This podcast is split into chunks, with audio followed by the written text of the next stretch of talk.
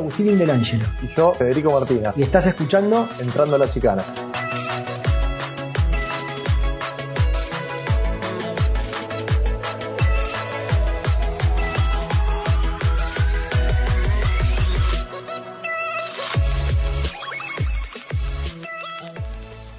Volvemos con un nuevo episodio de Entrando a la Chicana. ¿Cómo están todos? Un gusto volver a, encontrarnos con ustedes. Eh, hoy vamos a, vamos a hacer un programa un poquito distinto. Ya les voy a contar un poquito más. Quiero saludarlo a mi compañero, a, a Fede Martina, que hoy nos van a volver a escuchar a nosotros dos nada más.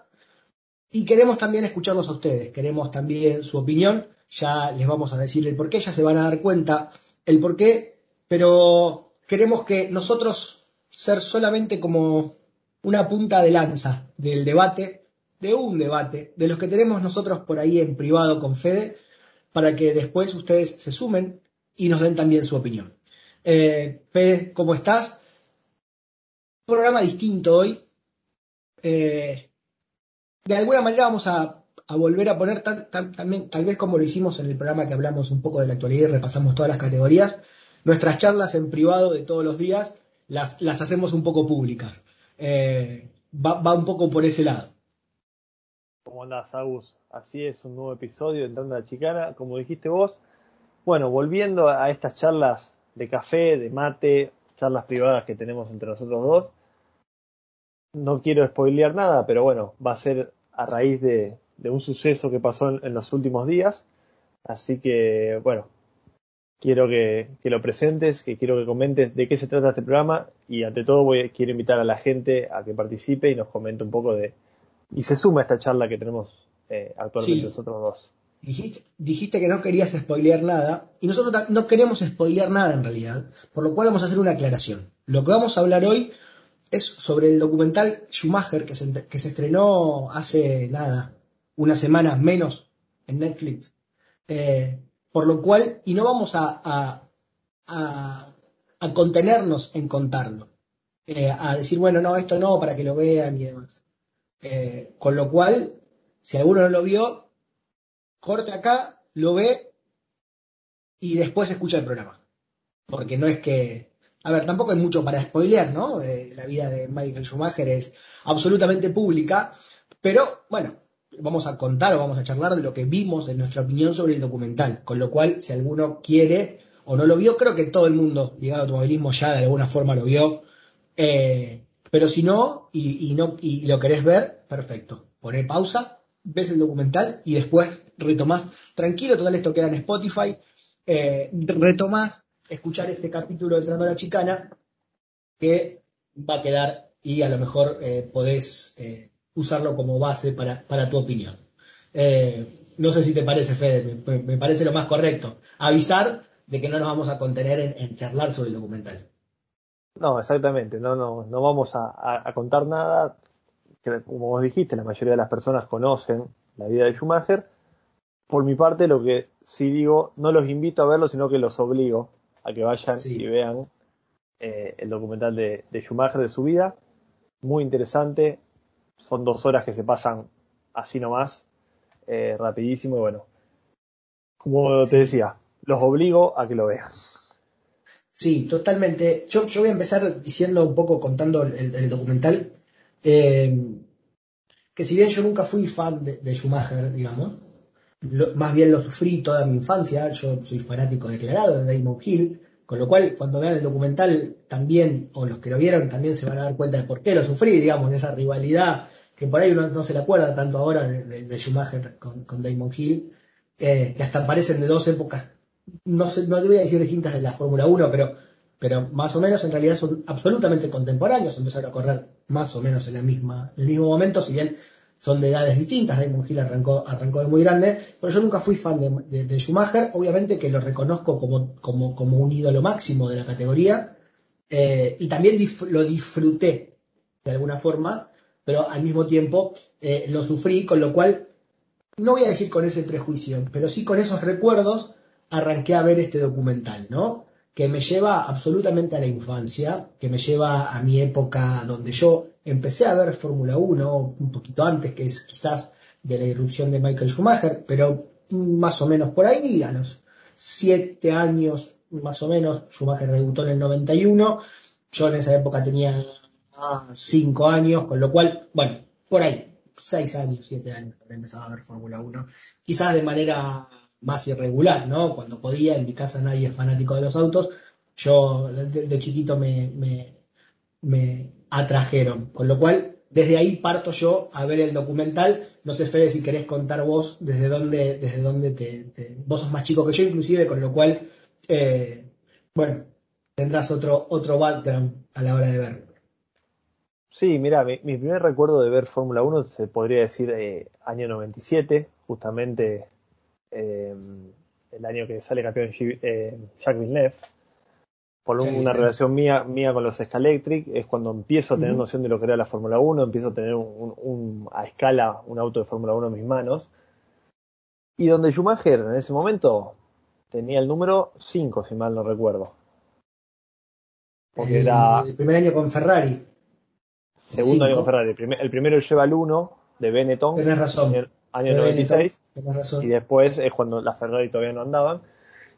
Y bueno, eh, esto por algo, por un mandato medio de, padre a hijo. Mi padre era de Sena. Eh, Tras la muerte de Sena empiezan los logros de Schumacher. Mi padre no lo quería Schumacher. Por lo tanto, a su hijo le bajaba esa información de que Schumacher no era bueno, por así decirlo. Entonces tampoco, tampoco fue mi ídolo y siempre, siempre quise que le ganaran. No, no tenía un, piloto, un piloto como, no recuerdo tener un piloto como ídolo o como seguirlo, pero sí hinchaba para en su momento Mika Hakkinen. En esto me conecto un poquito con la documental. No recordaba lo fuerte que fue la lucha entre ellos dos, años 98 y 99. Eh, fuerte hablo de, los eh, roces en pista, en charlas fuera de la pista, eh, y el respeto que se tenían los dos. Bueno, pero como decís vos, eh, me llevó, me llevó a esa, a esa infancia, comparto con vos, comparto, eh, me llevó a recordar a, a, mi época del escalete y de la pista, y, y, bueno, y siempre cuando uno lo ve esto, lo ve un poquito más de grande, con el paso de los tiempos, como decís vos, se, lo reconoce, y, y, si bien algunas cosas no sigo compartiendo o no me gustan, eh, de su personalidad, eh, lo reconozco como tal y fue un fuera de serie. Es un fuera de serie. Absolutamente que es un fuera de serie. Eh, yo incluso el documental lo vi una vez y lo quiero volver a ver. Le invité a Juli, a, mi esposa, para quienes no saben, a verlo. Ella no, no, no, no está nada relacionada con ese mundo. para que lo vea la segunda vez conmigo, porque creo que también es una buena parte de mí todo eso de la Fórmula 1. De hecho, hoy me acordaba, antes de hacer esto, que habíamos charlado hacer este programa, que la primera vez que fui a un cibercafé, y estoy hablando de esa misma época, donde para poder tener internet pues, tenías que ir a un cibercafé, que eso se llamaba cibercafé, y que de verdad te salía un café, que te daban un pack de horas, que me tuve que armar una dirección de mail que nunca usé, pero me la tuve que armar, era Agus F1. O sea, Agus Fórmula 1, porque era, era mi fanatismo, era mi, era, me viste como otro y yo, ah, será News, será Central, será Boca, será River. Bueno, ese era mi primer mail. Jamás lo usé, lógicamente, quién me iba a mandar un mail. Eh, no, ni se usaba en ese momento, pero eso era, no me acuerdo ni siquiera cómo era, no me acuerdo si era Hotmail, si era lo que sea, pero me acuerdo que le puse eso porque era, era parte de lo que me representaba en ese momento. Así que bueno, nada, desde ahí empezás a verlo y, te remonta, lo primero que, que te hace es, remontarte a, esa época. Hoy leía, y, y, ya quiero meterme un poquito más en el debate sobre el documental en sí, eh, vamos a ir y venir, no, es cronológico ni mucho menos, pero hoy leía una crítica, y esto vos sos un fanático de escena o, te tenés una, como, como decías, un, nada, una especie una admiración, una admiración. Admiración, ahí no me sale la palabra. por, ahí, por ahí se, da, se da más de esto de, haberlo vivido, eh, que no lo vivía Cena, entonces eh, ese esa idolatría se hace un poco más porque no lo viví a él, entonces ver todo lo que te muestran de escena es buenísimo, y por ahí a alguien más contemporáneo le buscas los peros y le buscas las cositas malas. Eh, creo que va más, por eso que Cena pesa un poco más. Totalmente. Eh,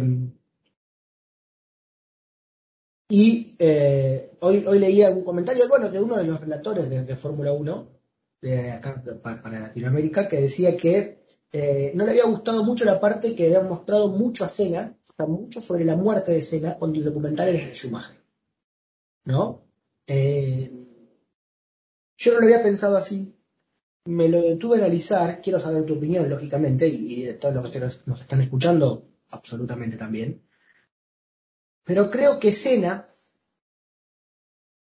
y de alguna forma la muerte de Cena, el accidente de Cena, son centrales en la historia Schumacher. Absolutamente centrales. Digo, más allá de esta rivalidad y de esta pelea que después termina Michael Schumacher llorando algún poco por eso en, la última, una de sus últimas conferencias de prensa, ayudado por su rival eh, Mika Hakkinen a salir de esa situación. Pero si no hubiese pasado lo que pasó con Senna, yo no sé si la historia de Schumacher hubiese sido la misma. Y desde ahí parto con que me parece que es un, es un personaje central, Senna y su muerte, en la historia de, Michael Schumacher, siete veces campeón de la Fórmula 1. Coincido, coincido totalmente. Eh, y te voy por el otro lado. Mucha gente te dice, si no se hubiese muerto Senna, ¿cuántos títulos más tendría él? Vamos por el lado de Senna.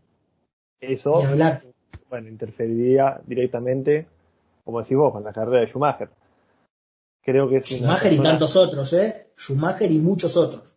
Muchos otros, exactamente. Eh, pensar que, que Senna fue el último eh, gran piloto, por así decirlo, por campeonar. No, no hay que desmerecer a, Villeneuve, no hay que desmerecer a Gil, pero bueno, ganaron un campeonato cada uno dos años seguidos y después se mantuvieron en la lucha, pero nunca más.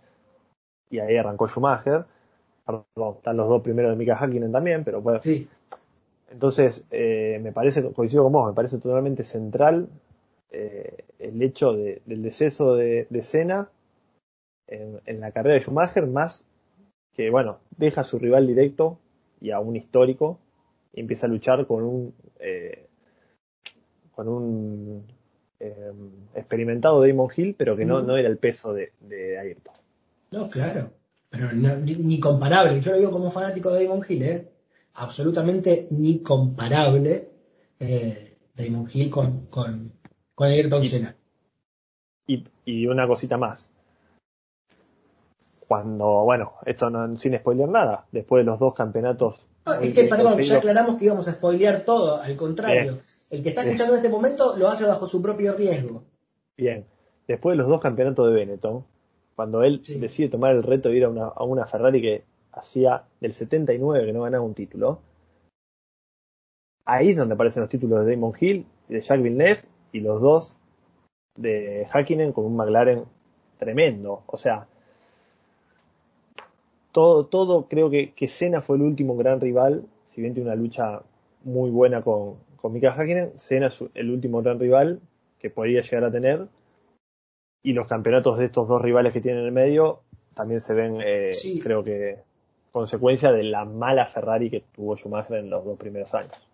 Sí, no, nombrás, nombrás a, a, Mika Hakkinen y, recuerdo a un gran amigo, a Pablo, a mi amigo Pablo, que, lo confunden con vos, flaco, alto también, así, sí, sí, sí, eh, que en ese momento que éramos chicos teníamos que ser rivales en todo, ¿no? Eh, bueno, en el fútbol argentino no, porque él es de River y yo soy de Newell, pero si él era de Ferrari, yo no podía ser de Ferrari, si él era del Barcelona, yo tenía que ser de Real Madrid, y así. Y en algún momento éramos rivales, sobre todo para los jueguitos, ¿viste? Porque si usábamos el Barcelona y dentro del Real Madrid jugábamos los clásicos. Y él era fanático de Schumacher y él decía que yo era fanático de Mika Hakkinen. Era algo así como vos decís de Chevrolet y de Ford conmigo.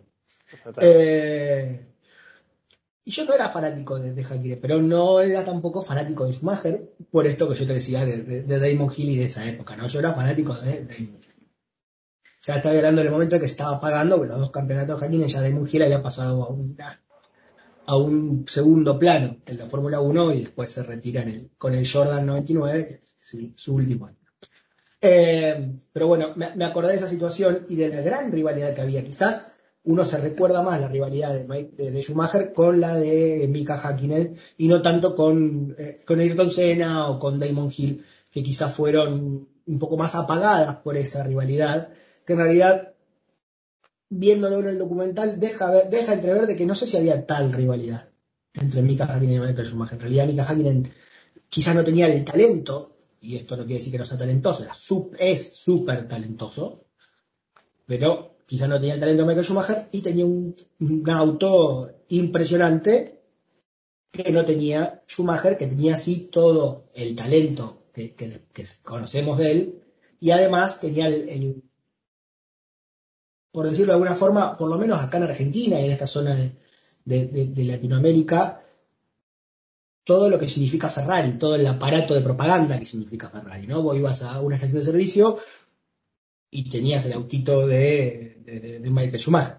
Todo lo tuvimos de chiquito, después lo terminamos rompiendo y hoy me arrepiento de haberlo roto, porque lo usaba para jugar y no para coleccionar, pero todos lo teníamos. ¿No? yo lo tengo. hasta, hoy en día, hasta hoy en día tengo la Ferrari del 96. Yo, la tuve y la, rompí porque en ese momento la usaba para jugar, no, no la cuidé como se debía, digamos y andas a ver dónde terminó pobre Ferrari. Eh, pero la tuve, me, me, me, piensa muchísimo tiempo. Sí, sí, sí. Eh, lo vemos en el documental. El reto de Schumacher era todo lo que vos decís, todo esta, lo que moviliza a Ferrari, llevarlo a su máximo esplendor con un campeonato. No se le dan eh, en las primeras cuatro temporadas. Lucha hace mucho por Ferrari, eso yo no lo sabía. La verdad que me quedé impresionado lo que trabajó con los mecánicos hasta altas horas para él mismo armar esa Ferrari que después lo va a llevar al éxito cuatro años después. O sea, es mucho tiempo. Pensar que son dos campeonatos logrados de muy buena manera, llegar a ser el mejor piloto de la Fórmula 1 considerado, y cuatro, por una decisión propia de, un reto, de asumir un reto, son cuatro años de, no sé si frustraciones, no, no, no, no, no lo dice Michael en ese momento, pero era de un, un trabajo constante para, para, volver a la gloria. Pero seguramente lo sean, ¿eh? eh Seguramente lo sean. Eh, frustración. Sí, sí, sí, sí. Sí, eh, dejan claro, se lo notaba, y dejan claro el documental de que era muy temperamental, era un tipo eh, perfeccionista, competidor al 200% y seguramente no le hacía ninguna gracia eh, como le pasó en una carrera que fundió el motor en la, en, la, vuelta previa, en la vuelta de calentamiento. Pero bueno, también eso habrá sido el fuego interno que tuvo para quedarse hasta las 11, 12 de la noche, como cuentan, trabajando en el taller junto a tres mecánicos para armar la Ferrari que después, luego le va a dar cinco campeonatos del mundo. Totalmente, y, y que de alguna manera también eh, no se ve todo eso. Digamos, en mi cabeza de chico o en mi cabeza de grande, acordándome de esa época, uno se acuerda de, que a Schumacher siempre le faltaba algo. Siempre fue un gran piloto.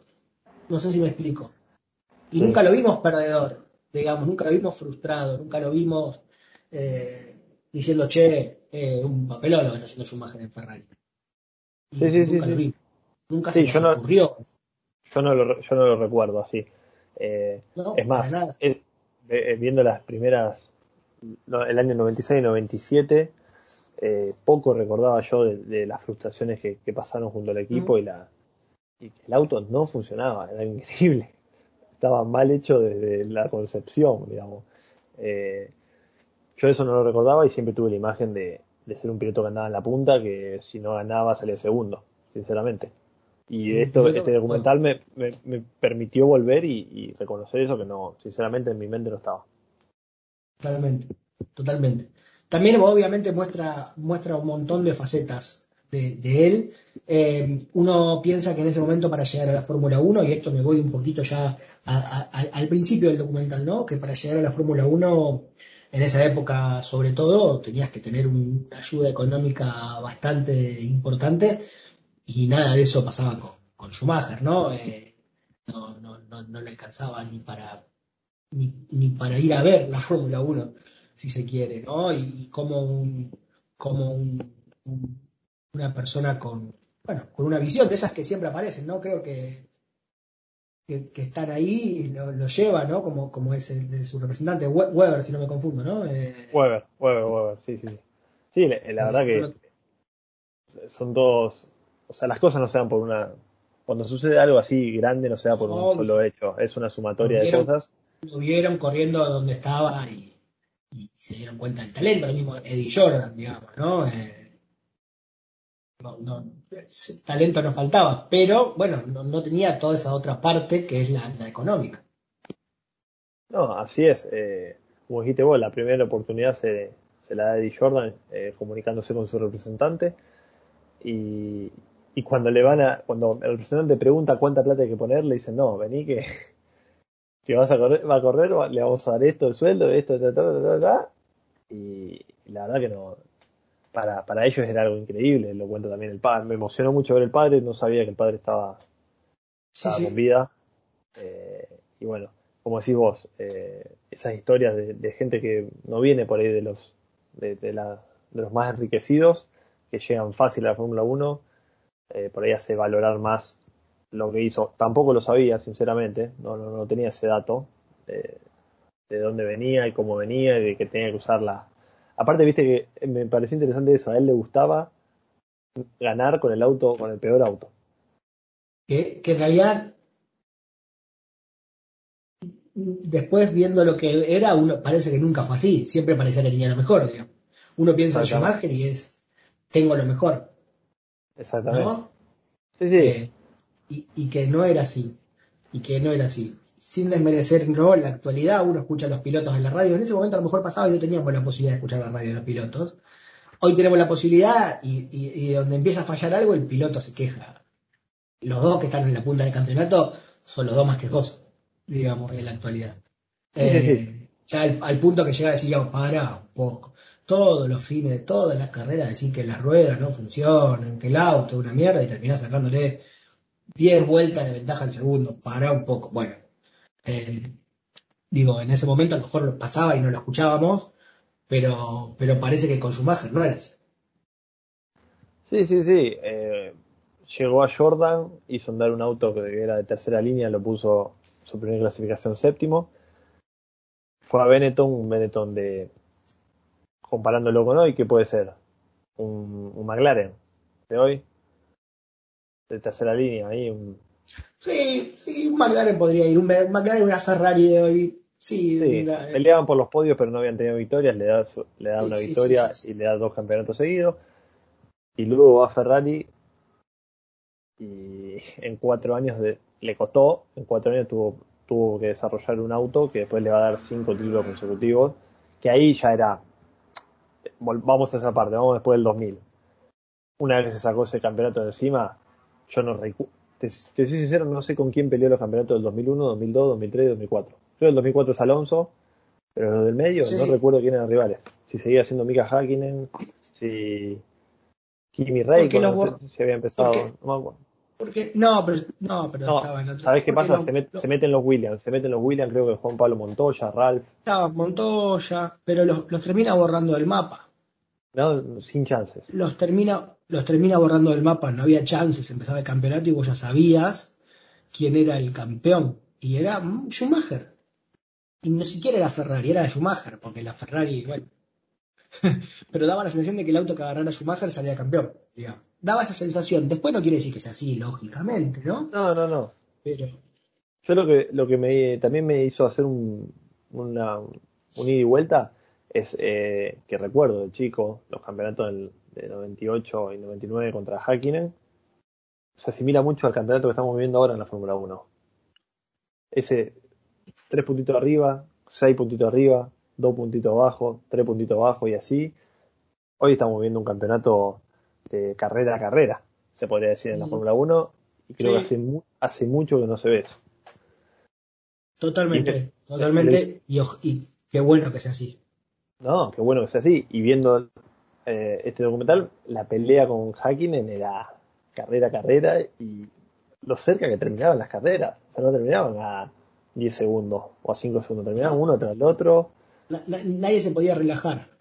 Nadie se podía relajar. Los autos eran mucho más parejos, salvo esa época que yo digo que Hakkinen, y que después se, eran más parejos y, y, después se veía el talento del piloto. Como yo te digo, lo que en los primeros años de Ferrari, de Schumacher, no lo tenía el auto, lo tenía el piloto. Lo que Hakkinen tenía con el McLaren, a lo mejor no lo tenía, eh, no tenía el talento, porque tenía más auto, y las cosas se equiparaban un poco más, ¿no? Y, y había ahí otro tipo de cuestiones en juego eh, que hacían que las carreras sean mucho más atractivas que las de ahora. Uno sigue mirando la Fórmula 1 porque le gusta, porque nunca lo va a dejar de hacer, pero las carreras eran más atractivas. Era más atractiva y cómo extraño la parada de boxes con carga de nafta. Ay, lo vi en el otro día en el documental. ¿Viste? Lo vi, casi me largo a llorar cuando lo vi. Y, y, ¿Cómo y extraño, sí? ¿Cómo extraño eso? Dios. me pasó exactamente lo mismo. porque ahora son, ahora son las cargas, no, ahora si las ruedas le alcanzan, si la- en ese momento no eran las ruedas, y casi nadie se ponía a ver, la rueda era algo más secundario, el tema era cuánto combustible cargaba.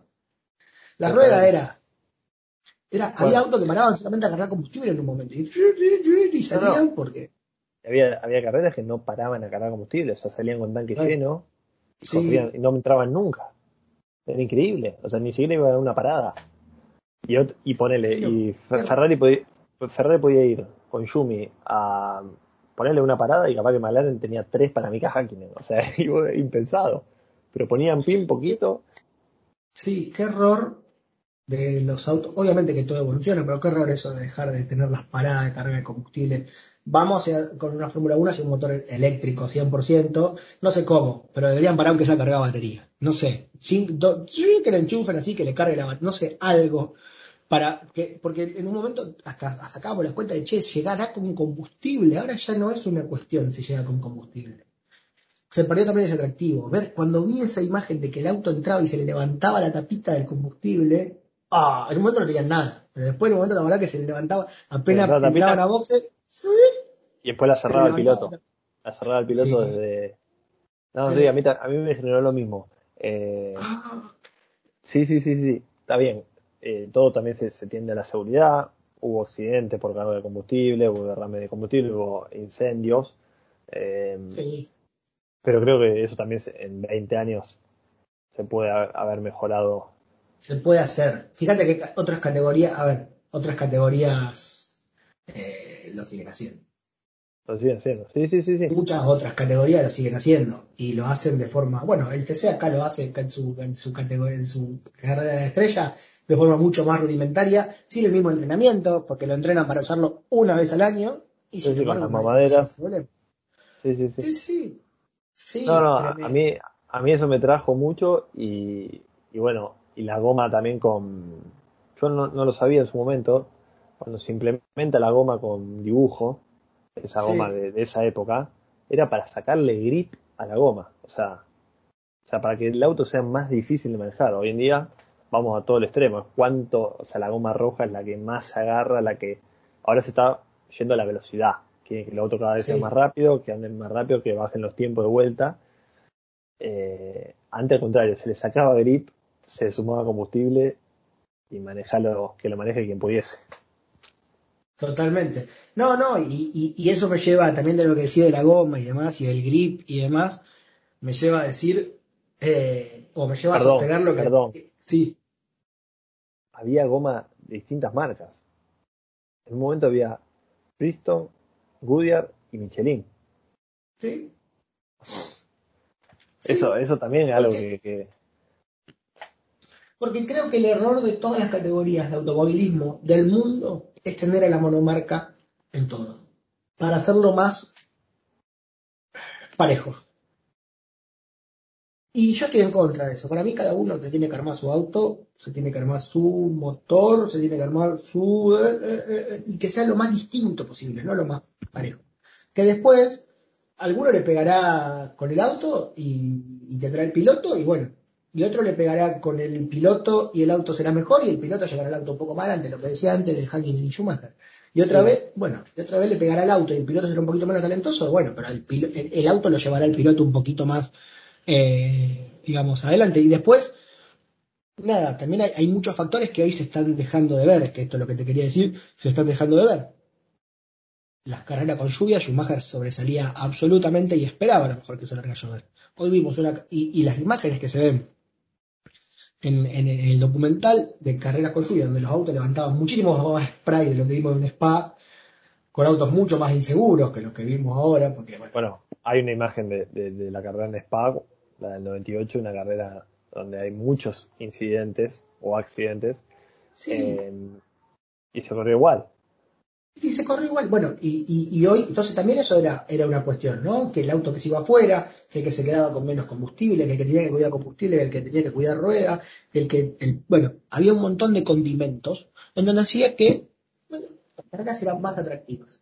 Por más que termine ganando Schumacher siempre, como pasaba. Pero, eh, bueno, también, ¿eh? ahora lluvia no se corre, ¿no? Así.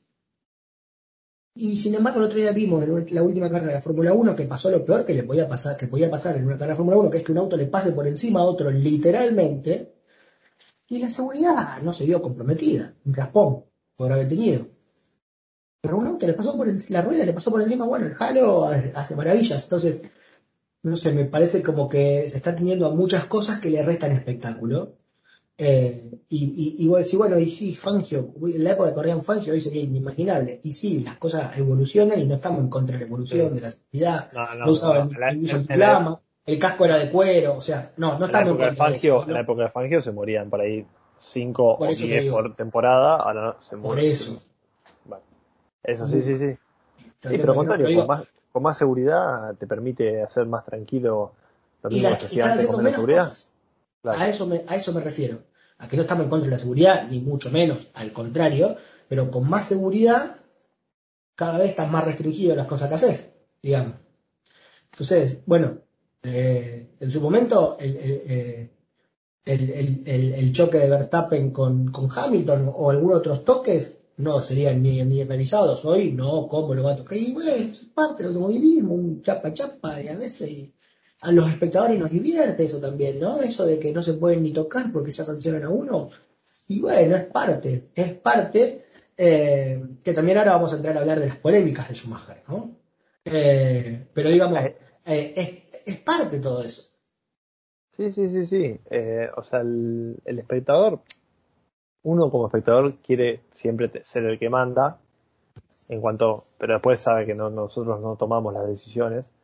O sea, las decisiones las toma la comercializadora, la, la FIA, quien sea. Y creo que a todos, como decías vos, todos nos gusta el espectáculo, nos gusta que se vaya un poquito más allá, nos divierte ver una carrera con lluvia. Yo creo que de los 20 pilotos todos están capacitados para correr con lluvia, no van a ir a 360, van a ir a 300. Y seguramente de un buen espectáculo y con las cosas, con las medidas de seguridad que hay hoy en día, eh, cuando llueve hay menos riesgo que antes, cuando sí se corría. Eh, así que con eso no, no comparto, no comparto, estoy de acuerdo con vos y no comparto dichas decisiones y me alegra de ver eh, o de recordar esas carreras, mismo en la época de Senna también, eh, cuando llega segundo con el, con el Toleman, la lluvia de Mónaco, bueno, esperemos que algún día podamos volver a ver ese tipo de carreras. Y bueno, con respecto a las polémicas, que, a ver, contame un poquito, ¿qué, qué conclusión sacás? No, a ver, que lo hablamos también por privado ayer. Eh, lo, que más me, lo que más me gustó del documental, lo que más me gustó y creo que sobresale del documental, es que muestra a Schumacher tal cual es. Eh, o era en su época de piloto, pero con sus aciertos y con sus errores. No trata ni de endiosarlo, no habla ni a, o sea, no habla ni a favor ni en contra. Ni- ninguno de los que habla en el documental habla de, Michael de un Michael Schumacher endiosado, de ensueño, utópico. Lo muestran como es. Un tipo que no le gustaba perder ni a la bolita, como decimos acá en Argentina, eh, y que ha cometido sus errores con eso, a, a- a- a ese extremo. Ha tenido choques absolutamente polémicos, incluso ese con Damon Hill, famoso de, de que se le cierra y termina ganando el campeonato porque los dos tienen que abandonar, que Ross Brown dice, yo no sé lo que haría. Y está la sinceridad, la Mismo- sinceridad no, no, de todos. mismo, mismo, mismo Damon Hill dice, Bueno, lo mismo Damon, sentame, mismo Damon sentame, Hill dice, sentame- en el auto de él. sentame, sentame en el auto de él y en ese momento lo habrá reputeado, pero sentame en el auto de él y yo no sé lo que hago. Sentame en el auto de él y yo no sé lo que hago. Y Ross Brown dice lo mismo, le dijimos que se equivocó, pero ¿qué haríamos nosotros? Porque todos decimos no, porque, y, y- y, viste, y todos somos moralistas y todos somos los mejores del mundo, pero después una vez ahí arriba, viste, Tampoco aflojamos. tampoco aflojás. A, a mí me Bueno. parece más polémico el de Villeneuve, al año siguiente. Bueno, Eh, bueno, ese- pero ahí ese- a todas luces, a todas luces fue un error de él, eh, que lo hace en su momento. Sí, y, que le- y que para mí lo, o sea, no lo reconoció convencido cuando lo tuvo que reconocer. Parece que no, no, no. Pero que en su momento todos le dijeron, no, pará, está equivocado. En el otro no sé, podemos ver qué pasó. Acá está equivocado y él estaba pensando en otra cosa. También, lógicamente, y vamos a ser brutalmente honestos, lo que debe ver y lo que debe sentir y lo que debe pensar un piloto a esa velocidad en ese momento con lo todo de adrenalina, seguramente sea distinto a lo que ve después tranquilo y a lo que vemos nosotros en cámara. Porque, nada, Sí, sí. a vos como jugador de bola y te pasará que alguna vez la, ve- ves, una, ves, la, ves la jugada o ves lo que te hace, lo que haces de alguna forma y cuando lo ves el video decís, uh, qué distinto Sí. que lo vi. Para bien o para mal, a lo mejor vos pensaste que vos pensaste que fue una cagada tremenda y a lo mejor no, y a, o a lo mejor dijiste, uh, mirá este acierto que tuve y Sí, son las sensaciones. Te puedes ir de un partido pensando que jugaste mal y después cuando ves el video te das cuenta que no, pero es por la sensación que te quedas de una, dos o, o tres situaciones en particular. Sí, sí. Entonces, bueno, ca- calculo que también tenemos esa. Pero bueno, eh, nada, esto con, lo de las polémicas, lo que hablábamos un poco ayer, ¿no? Creo que también esto de, las personas que, tienen esa mentalidad de, de- al todo nada eh, y un poco esta mentalidad de, acero, yo no me equivoco, eh, como Hamilton en este momento, son un poco las que sobresalen. Sí, y me vuelvo para atrás, me vuelvo a la historia de Senna. Recordás la de Senna y Prost, la primera curva de Suzuka, lo tiró afuera adrede y ganó el campeonato. Le volvió la del año anterior. Me- ¿Vos te o sea, si pasa eso hoy?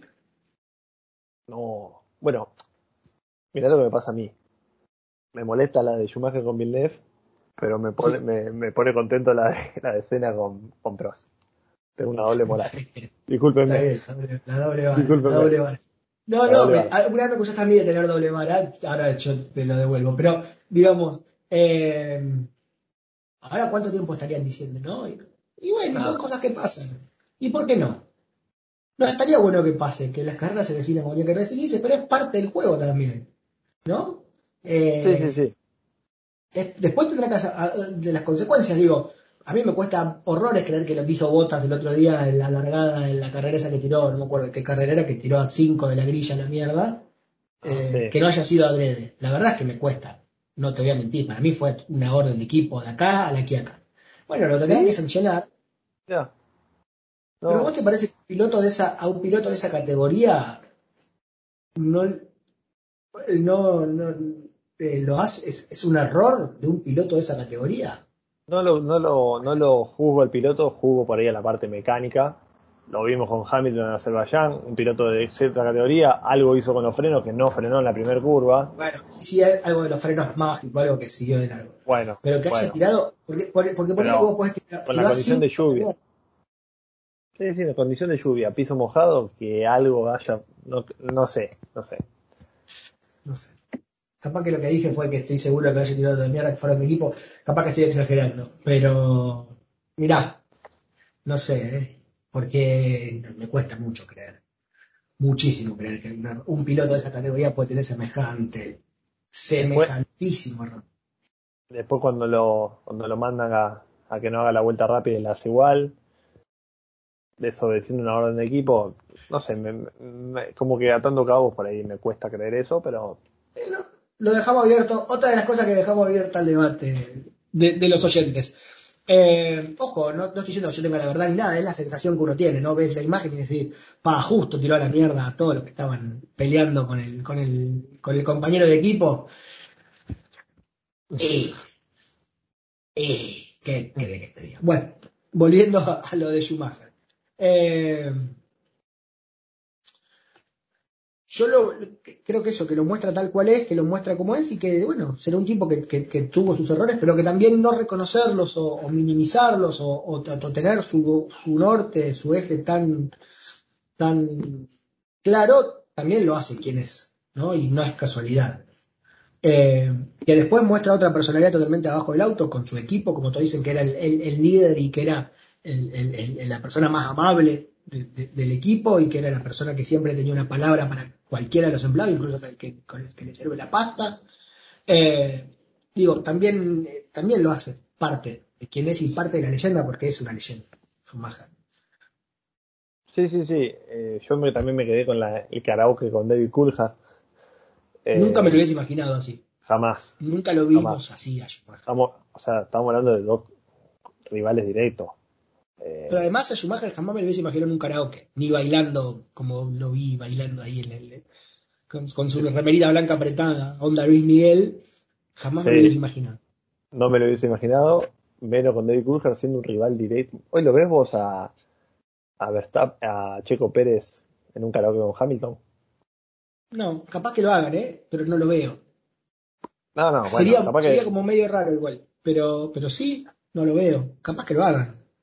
Pero, pero esto de que era el primero de llegar a la fiesta y el último dice porque le encantaba la fiesta y le encantaba, no, no, no, Schumacher, si vos me decís una persona que no le gustaba, que no lo ves fiestero, era Schumacher. y sin embargo, parece que lo era.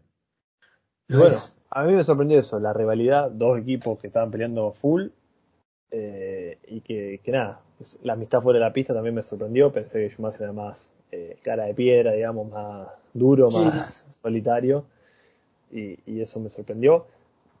Y te tiro una más. Ahora. A ver. Te nombré a David Coulthard de. Sí. Que, da su propio testimonio. Me faltó alguien. Me faltó alguien en el documental. Faltó alguien en el documental que ni lo nombran, que fue la única parte que no me gustó del documental. Eh, espero que por la pandemia no lo hayan podido contactar porque estaban, todos los otros estaban más o menos cerca, digamos. Y que haya sido el que no pudo estar por la pandemia, podrían haber buscado otras maneras, si es por eso. Pero me faltó Rubén Barrichello. Me faltó Rubén no Se lo nombra. No se lo nombra y es parte fundamental del Schumacher múltiple, múltiple campeón de la Fórmula 1. Eddie Irvine está, obviamente. Sí, pero Eddie Irvine no estuvo, no estuvo junto a él en la, en la Estuvo en, los peores momentos, eh, pero no está en, en ese momento. Eh, y no sé por qué no lo nombran a Rubén Barrichello. La verdad es que no sé por qué no lo nombran. No, no, a mí también me faltó como un poquito más de, esto que te decía. No, no, yo no recuerdo con quién pelea los campeonatos cuando los gana. Y me, me faltó algo de eso.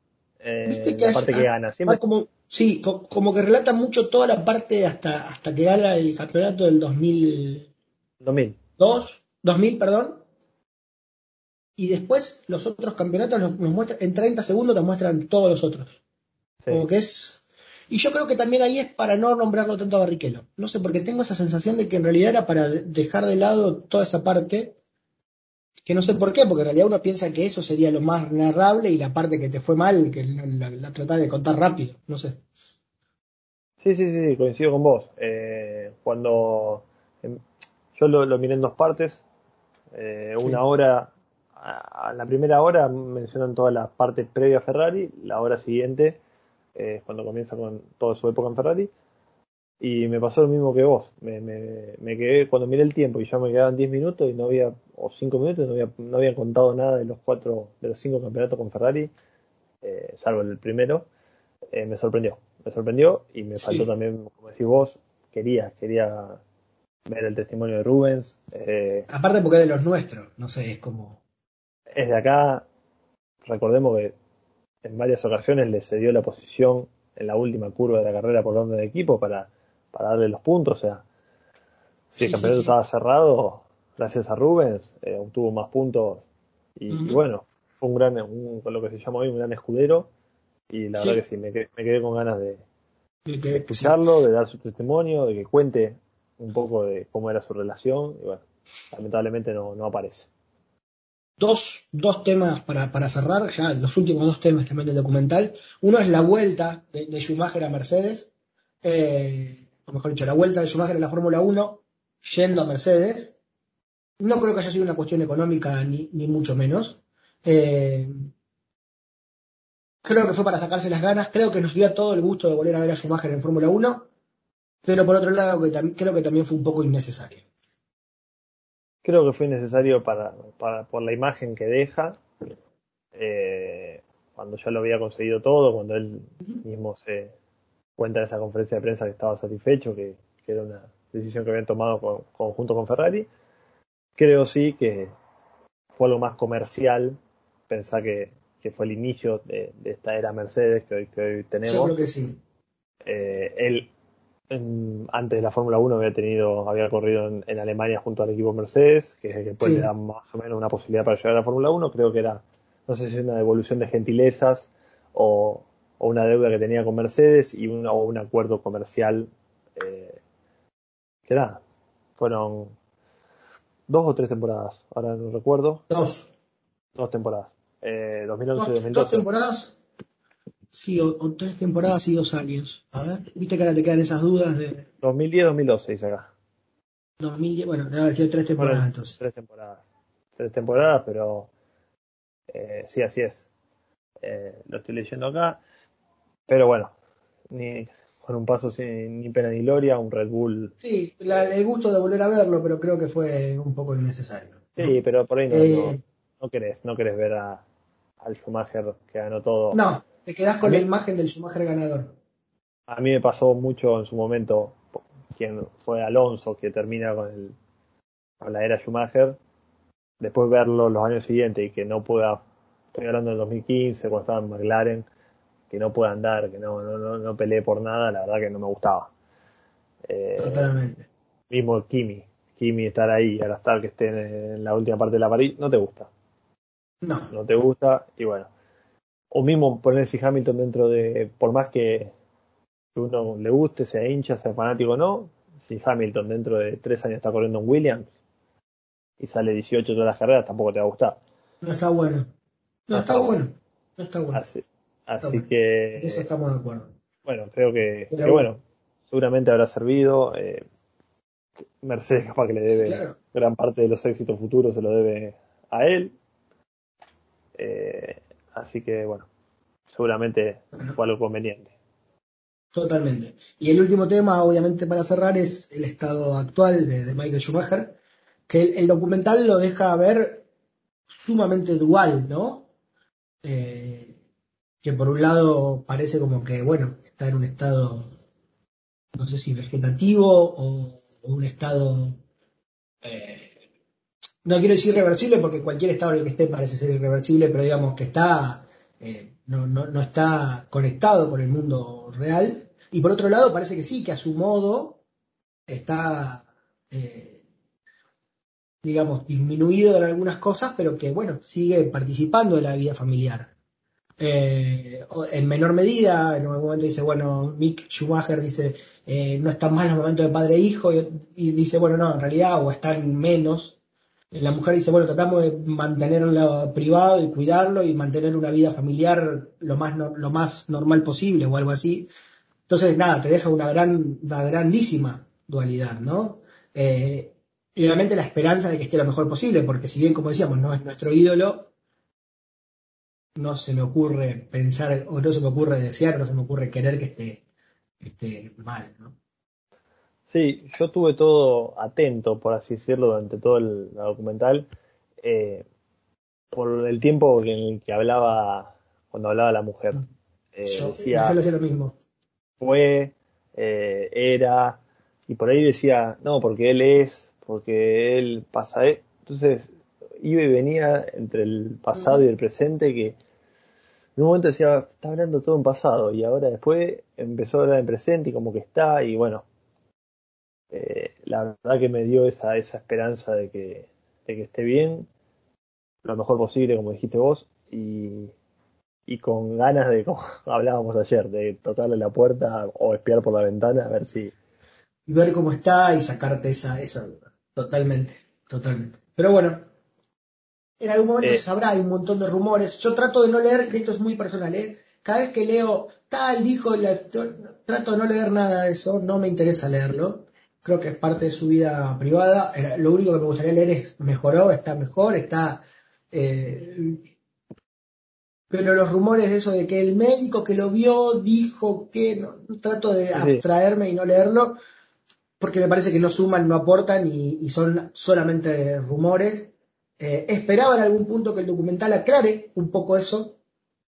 Me parece que es deseo de él y deseo de la familia que eso no se sepa nunca y que quede absolutamente en la vida privada.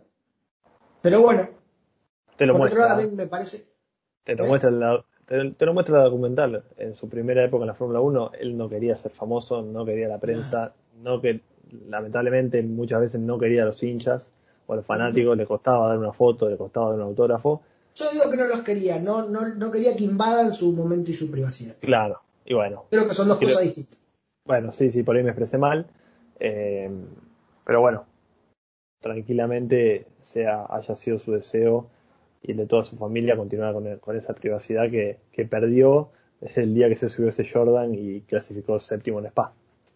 Totalmente. Yo lo que deseo es que si nos están escuchando quienes hicieron el documental, difícil, imposible, pero yo por la duda lo digo, uno nunca sabe.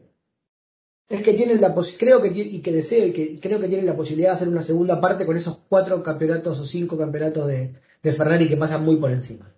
Que podrían dedicarse solamente a eso y ampliarlo y creo que tendría el mismo éxito que, que este número uno. Eh, pero creo que me parece que ahí hay una oportunidad de hacer una segunda parte bastante interesante solamente con eso. Sí, sí, coincido con la, con la nueva y con la nueva era de pilotos que apareció en ese momento. Nombramos a Rubén Barrichello, pero podemos nombrar a Juan Pablo Montoya, que era competidor directo, podemos nombrar eh, a, a a su hermano Ralph, a Kimi Räikkönen, que empezó a hacer su arma en la Fórmula 1, Fernando Alonso, que termina con la era de Schumacher, o sea, hablamos de, mostramos a Senna, eh, Y por ejemplo, Alonso no habla. No, da No habla. no habla, Bueno, no habla y por eso, falta, falta Alonso, también, nosotros decimos falta Barrichello porque es obvio que falta Barrichello, es absolutamente obvio que falta Rubén Barrichello a dar su testimonio, porque era Schumacher, como en su momento fue Schumacher y Irvine, creo que fue mucho más eh, nombrada y mucho más reconocida la, ru- la dupla Schumacher-Barrichello, muchísimo más. sí, pero, Eh, eh, fue su compañero en, lo- en los cinco títulos, o sea, Por eso te digo, falta eso, pero después también es cierto, falta Alonso. Falta Alonso. Alonso, es- Alonso es el que termina con la era Schumacher, por así decirlo, la era deportiva. Sí, Eh, falta Montoya, si querés. Montoya se le, eh, era Peleó rival directo. Sí, Claro. sí, sí. El rival directo. Eh, no sé, no, no, no recuerdo a ver qué otro podría eh, haber sido, pero esos dos fundamentales, esos tres, Rubens, Juan Pablo Montoya, con el Williams, su hermano Ralph, bueno, aparece, pero y Juan Pa- y Fernando Alonso que que le toca perder el del 2004 el último y después gana, le gana 2005 y 2006. Por eso faltan esos, faltan, faltan, pero absolutamente claro que faltan. Vettel aparece un segundo y el rol que estamos viendo de Sebastián Vettel hoy con Mick Schumacher y, y las fotos que aparecen con Michael y demás hacen pensar de que podría haber dado un testimonio un poco más importante. Pero bueno, está, aunque sea un segundo aparece, pero el resto no, no aparece. Sí, sí, sí. Eh, creo que tiraste una muy buena idea ahí para, para una segunda parte. Puede ser que, que la estén. eh, Me parece que lo, que lo dan por como cerrado, porque viste, llegan hasta la actualidad y están como cerrados. Pero sí, sí, sí. Pero bueno. pueden arrepentir. A lo mejor son No. muchos Agustín que piensan eso. Después también lo que mide la taquilla. Si ven que, el documental Sí. tuvo éxito, tranquilamente pueden volver para atrás y, y hacer una, una segunda parte. Ojalá, ojalá que sí. De lo que puede llegar a ver otra parte, porque me gustó este tipo de programas, es de nosotros hablando sobre algún documental o película de automovilismo. Eh, tenemos varias para ver, para analizar, para comentar. Si, hay- si se les ocurre alguna que quieran sumar, nos, nos escriben. Redes sociales, ahí entrando la chicana en Instagram o en Twitter, se pueden contactar con nosotros, nos mandan un mensaje privado, por comentario o por lo que sea, y, lo hablan ahí con nosotros, eh, siempre dispuestos. Y bueno, nos volvemos a encontrar en el próximo capítulo Entrando la Chicana. Veremos si es alguna entrevista, si es algún análisis o algún debate o, o lo que sea. Total, hacemos esto para hacer lo que nos gusta. Así es, Agus. Eh, vamos a ver qué, qué nos depara el futuro. Estamos cerrando los campeonatos en todas las categorías. Eh, se hace complicado por ahí eh, hablar- contratar a los pilotos por esto, porque están en su, en su momento Sí. crucial del año. Eh, trabajando full, así que bueno, pero a mí también, a mí me gustó este tipo de, de programa y hay muchas pelis o documentales lindos para ver sobre automovilismo. Totalmente. Muchas gracias, bueno, Fede, muchas gracias a los que están del otro lado escuchándonos. Si llegaron hasta acá, lógicamente es porque les interesó. Esperemos haber, haber hecho algo de interés. Eh, esperamos también sus opiniones. Los esperamos en el próximo capítulo de Entrando a la Chicana. Pueden aprovechar también para repasar las entrevistas anteriores. Uno de los comentarios de, de, Instagram que le quiero agradecer, ahora no voy a poder encontrar el nombre porque no lo preparé, Alex, no me acuerdo el, usuario, quería decir usuario, pero bueno, Alex, que, nos dice, nos dijo por privado de que el problema o la crítica Entrando a la Chicana era que todas las entrevistas le parecían cortas. Bueno, hay entrevistas de más de una hora, hay entrevistas que son un poquito más cortas. Lo que, bueno, estuve charlando un rato con él, le dije lo mismo, a nosotros nos parecía exactamente lo mismo, pero que bueno, que, todas nos parecían cortas, que todas nos hubiésemos quedado charlando un rato más, pero que bueno, que era, que era también el tiempo que podíamos robarle de alguna forma a los protagonistas. En algunos casos podremos hacer en algún futuro alguna segunda parte, pero que bueno, eh, que también a nosotros también nos parecían cortas. Así que también el agradecimiento para él por su comentario, como, como a todos también los que nos llegan por privado. Eh, y bueno, gracias por estar del otro lado. Gracias, Fede. Nos vemos. Gracias a todos. Chao.